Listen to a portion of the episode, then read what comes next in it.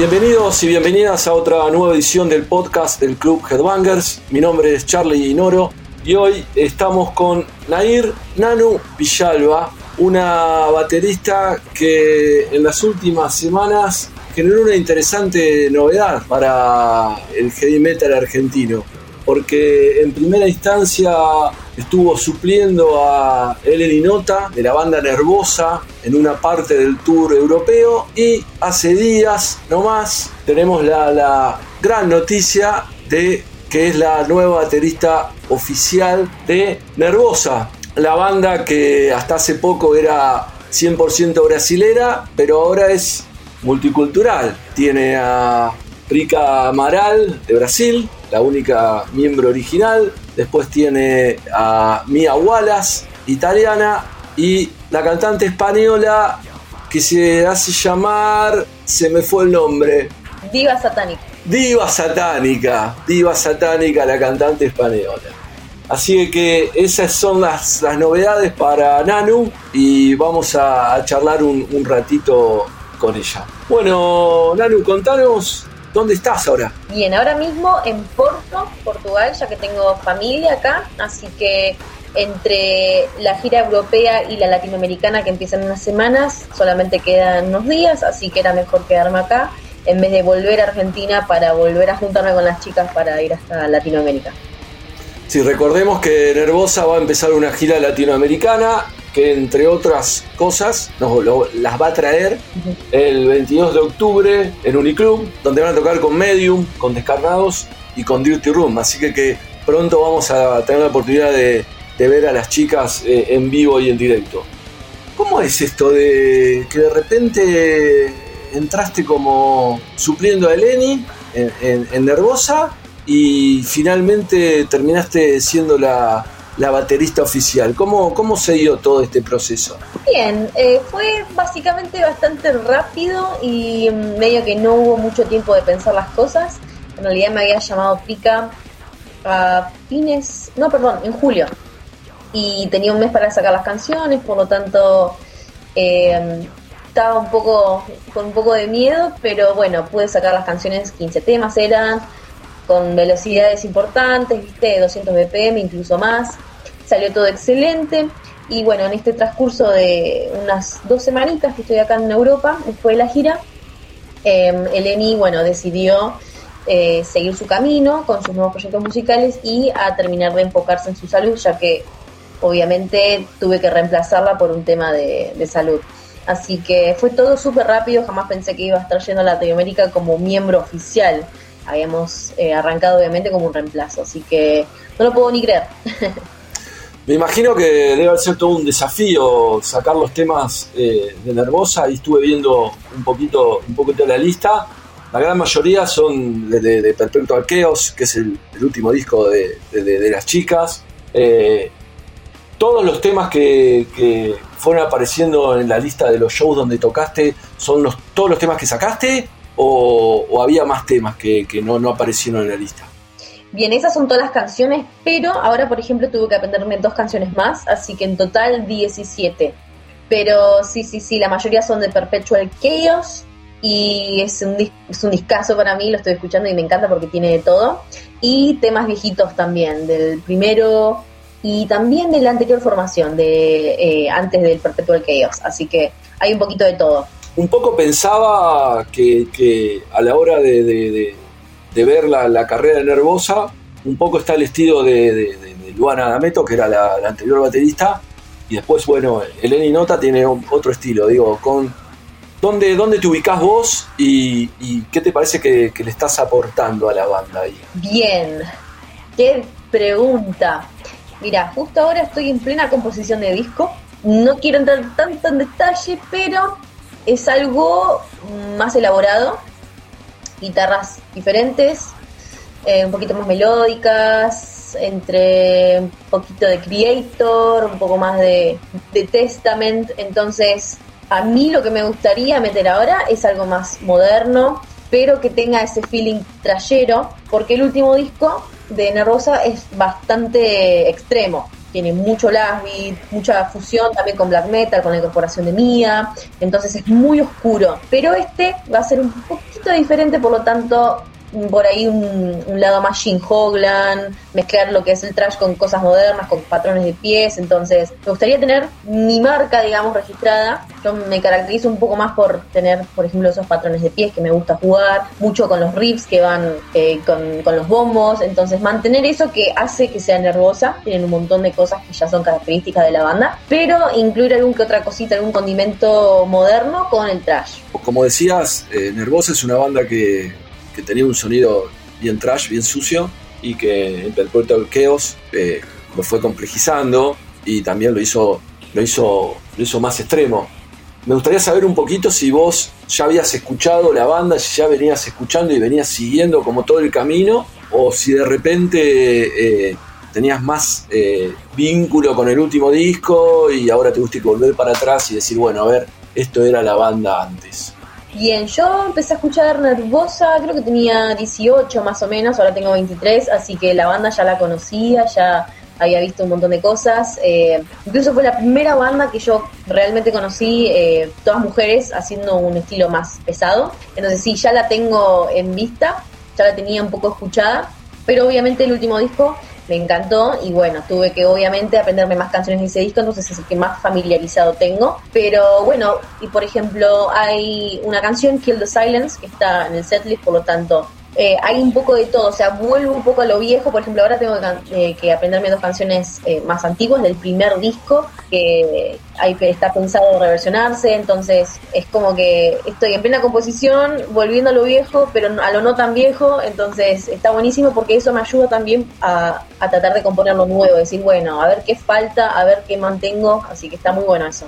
Che, y como baterista, ¿qué desafíos tiene tocar en una banda como Nervosa? ¿Qué es lo desafiante ahí?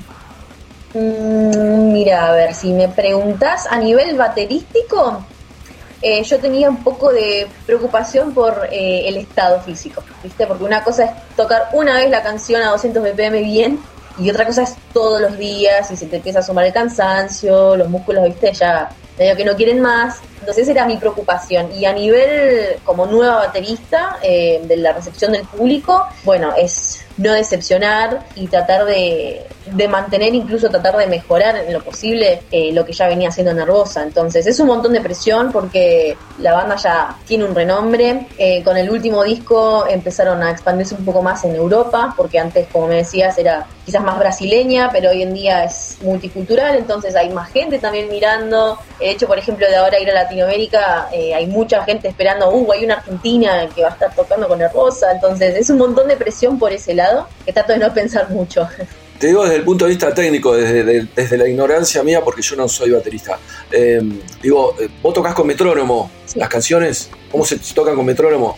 Y tocar con metrónomo simplifica un poco tu, tu, desempeño, te, te, ordena a nivel técnico. ¿Cómo, ¿Cómo es eso de tocar con metrónomo para los que, que no sabemos eh, la, la, interna de lo que implica tocar eh, trash y música extrema? Bien, a mí me salva la vida porque es una preocupación menos en vivo. Vos pensás que, en mi caso, por ejemplo, bueno, hay que tocar bien, que se escuchen todos los bombos, eh, doble pedal rápido, blast beat, mover la cabeza, que es parte de la performance, y si tengo que estar pensando en si el tiempo era un poquito más rápido, un poco más lento, el clic está para eso, para sacarme un problema de encima y hoy en día ya lo tengo tan incorporado que a veces como que no lo escucho, pero lo tengo ahí de referencia, en el sentido de que no siento el tic, tic, tic ahí que me molesta, es como que está de fondo y está buenísimo porque eh, hay mucho blast por ejemplo, y doble pedal, que si te corres un poco, corres a toda la banda, obviamente como todo baterista, pero en estas cosas se escapa un bombo y se nota mucho y le saca quizás ese, ese feeling, esa fuerza, entonces el click para mí es la salvación. ¿Y cómo hiciste para ir ensayando los temas? Digamos, ¿los fuiste tocando sola? ¿Los tocas, los tocabas, los grababas y los escuchabas vos? Eh, ¿Invitabas a alguien que lo escuche y que te dijera, che, mirá, acá te fuiste de, tempo, acá vas bien, acá te falta esto? Eh, ¿Hubo una opinión de, Prica y del resto de la banda? ¿Cómo, ¿Cómo fuiste ahí puliendo las canciones para llevarlas en vivo, porque después, después llegaste y tocaste, me imagino, ensayaste un par de veces y tocaste, calculo. Claro. ¿Cómo fue eso? Sí, totalmente sola. Y mejor que fue así, porque me podía ir corrigiendo tranquila. ¿Por qué? Sí, sí, sí. yo tengo todo en Reaper, entonces tiraba las pistas, tenía todos los metrónomos y tenía, yo soy media, media loca, media perfeccionista, pero tenía, por ejemplo, las canciones separadas, me las grababa y después tenía todo el setlist, porque tenía que practicar eh, una canción tras otra y una hora.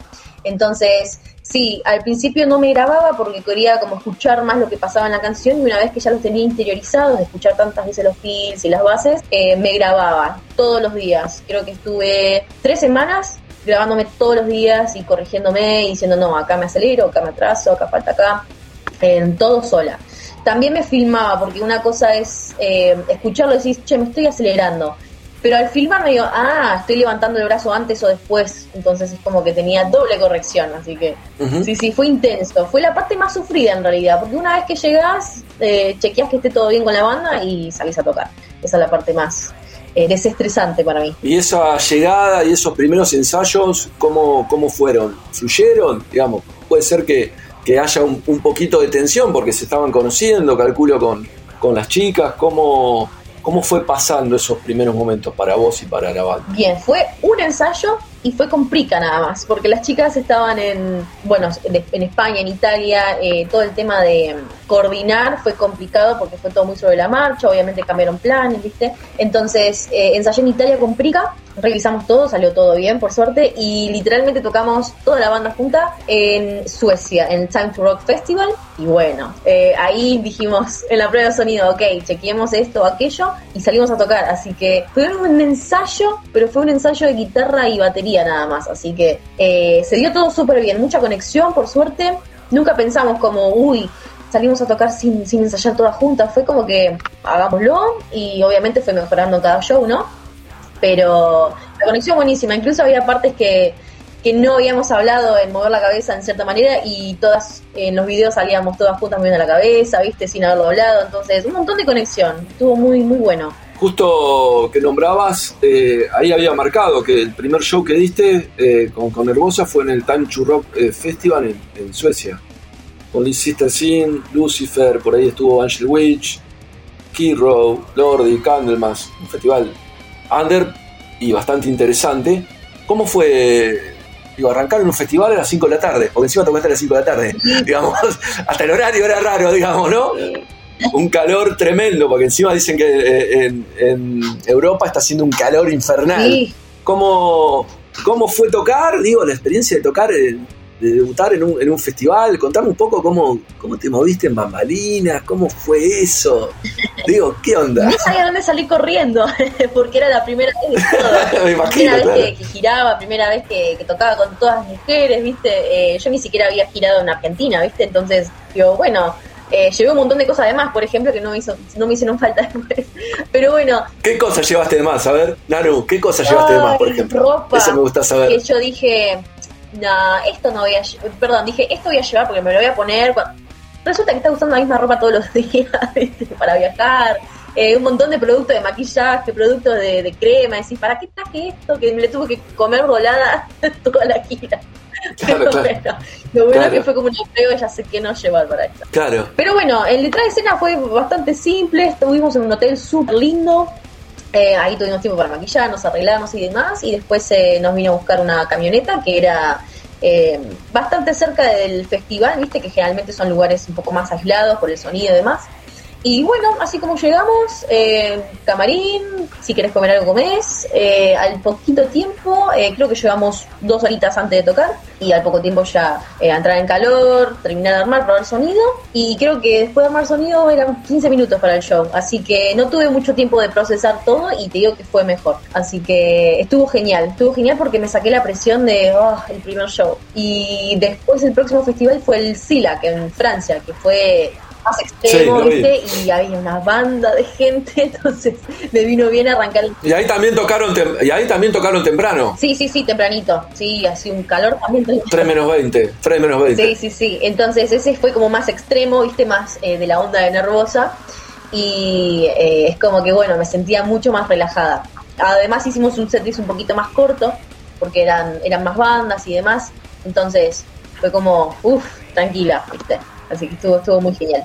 Che, ¿y tuviste vínculo con algunas otras bandas en backstage? ¿Fuiste, digo, mezclarte ahí un poco, recorrer los festivales, estar con, con la gente, o fue tocar eh, y volver al hotel y ya arrancar para el otro Y día? era más como lo segundo, era ¿Cómo medio fue de eso? salir corriendo, ¿viste? Pero pude conocer a Abat, bueno, Destruction, al baterista, a, bueno, eh, Nervoso trabaja con Martín Furia, el guitarrista también argentino, ¿sí? Sí. Eh, Un amigo de la casa, un amigo de la casa. amigo de la casa.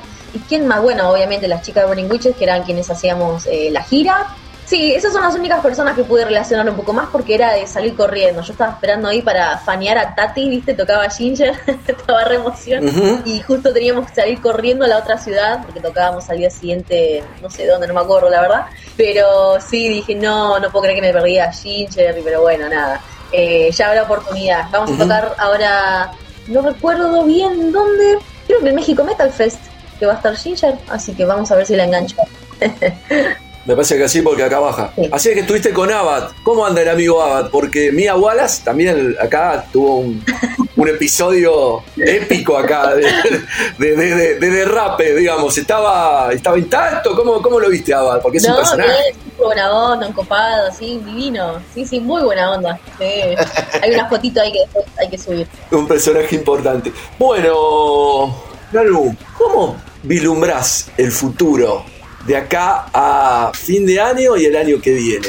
Más allá de que te vamos a ver el 22 de octubre en Uniclub con Medium, Bandaza, Descarnado y Dirty Room.